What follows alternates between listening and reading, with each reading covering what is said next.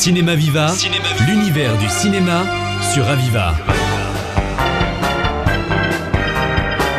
Cinéma Viva, spécial ciné-club Jean Vigo. Nous recevons son président Jean Aubert. Bonjour Jean.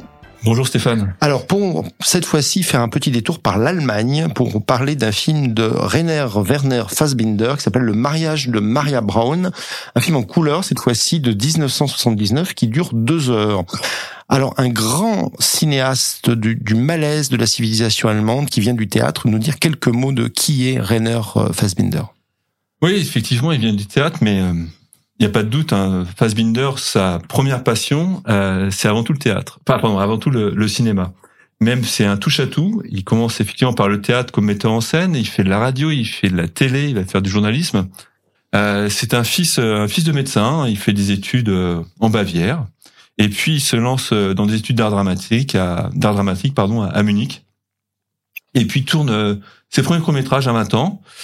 Et il souhaite, il souhaite donc faire une école de cinéma, mais il est recalé à l'Académie du cinéma de, de Berlin. Et donc c'est à partir de là, avec euh, ses, ses camarades de l'école d'art dramatique, il va, il va participer à différentes troupes, notamment euh, l'Action Théâtre. Euh, puis, puis il va monter sa propre troupe, qui est l'Action Théâtre, dans laquelle on va retrouver par exemple Pierre Raben, qui, euh, qui va être son musicien. Et puis bien sûr Anna, Anna Shigula, qui est qui est une jeune actrice avec qui il va faire beaucoup, beaucoup de films, euh, tellement de films qu'il avait même souhaité euh, lui, lui, proposer un contrat à vie, euh, ce qui effectivement est tout à fait impossible. Mais je crois qu'ils font, ils font 27 films ensemble parce que euh, Fassbinder, euh, il meurt, il meurt très tôt, il meurt à 37 ans. Et, euh, mais c'est c'est un boulimi qui va faire deux, trois, quatre films par an. il souhaitait il souhaitait faire 30 films avant ses 30 ans. Euh, ce qu'il n'a pas pu faire.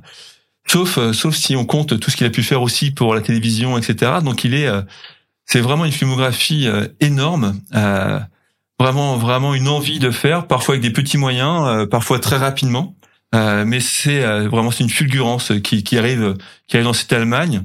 Euh, voilà, il faut il faut attendre les années 60, voilà 60 pour pour que le cinéma allemand se, se relève un petit peu, puisque on se souvient évidemment que c'était un cinéma très important, très fort, euh, jusque dans les années 30, jusqu'à l'arrivée du nazisme, et puis, euh, puis les grands cinéastes euh, sont partis, euh, ont fui l'Allemagne, et puis ensuite il a fallu que l'Allemagne se relève un petit peu. donc c'est effectivement au courant, dans le courant des années 60, euh, qu'arrivent différents différents metteurs en scène, différents réalisateurs allemands, et notamment et en particulier Fassbinder. Oui.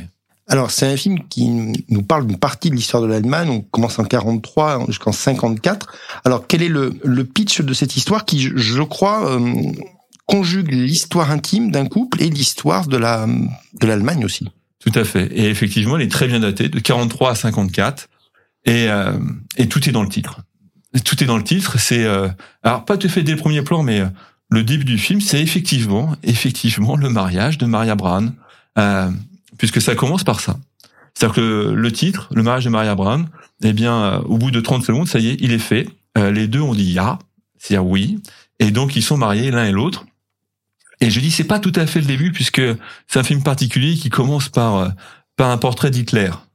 Le premier plan est un plan fixe, un portrait d'Hitler euh, qui chute. On comprendra pourquoi en voyant le film. Et effectivement, la mairie chute aussi. Elle est détruite sous les bombardements. Et lorsqu'il se marie en 43, eh bien, euh, le mari doit partir euh, sur le front. Et donc Maria se retrouve seule, euh, esselée et euh, elle pense même qu'il est mort euh, sur le front. Donc elle refait euh, en partie sa vie, notamment avec un avec un GI américain, un GI noir américain. Mais mais le mari revient. Et puis et puis il est accusé de meurtre, donc il est emprisonné.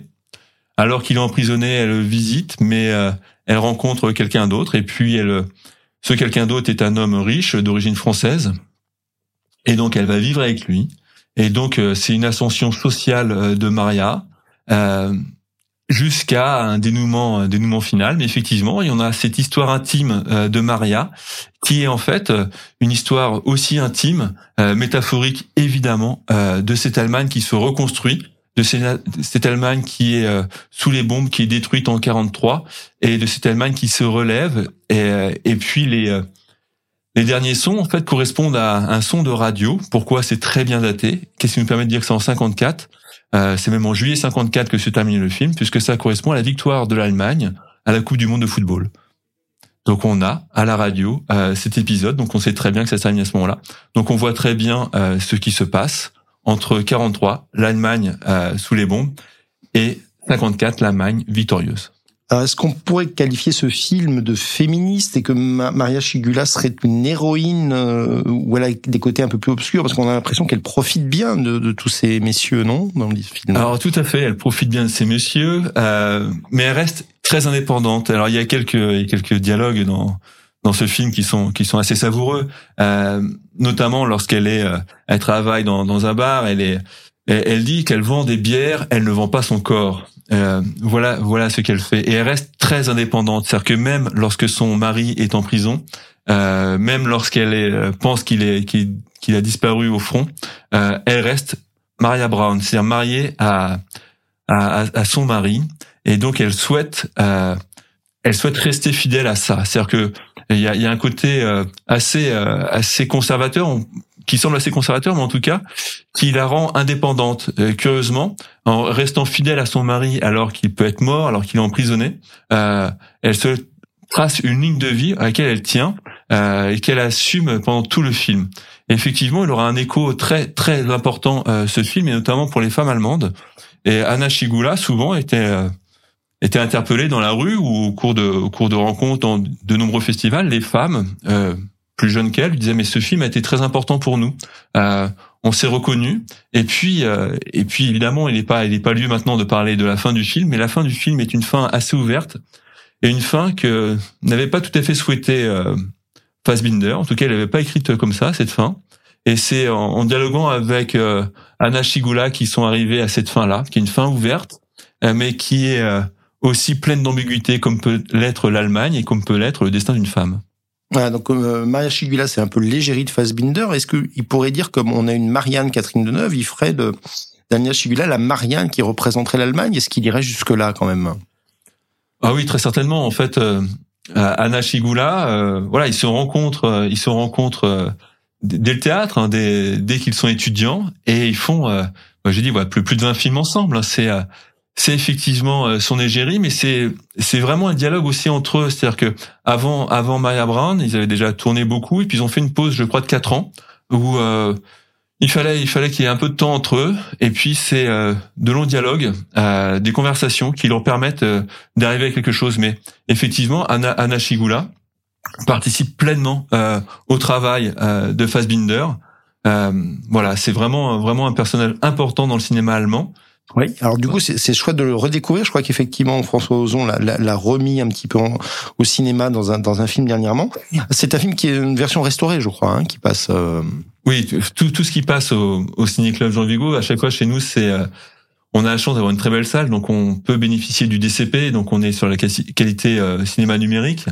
Donc effectivement, c'est on, on, a euh, des versions restaurées, oui. Voilà, eh bien, on vous invite à redécouvrir ce chef-d'œuvre du cinéma allemand dans une salle de cinéma. Merci Jean, à la prochaine. Merci Stéphane.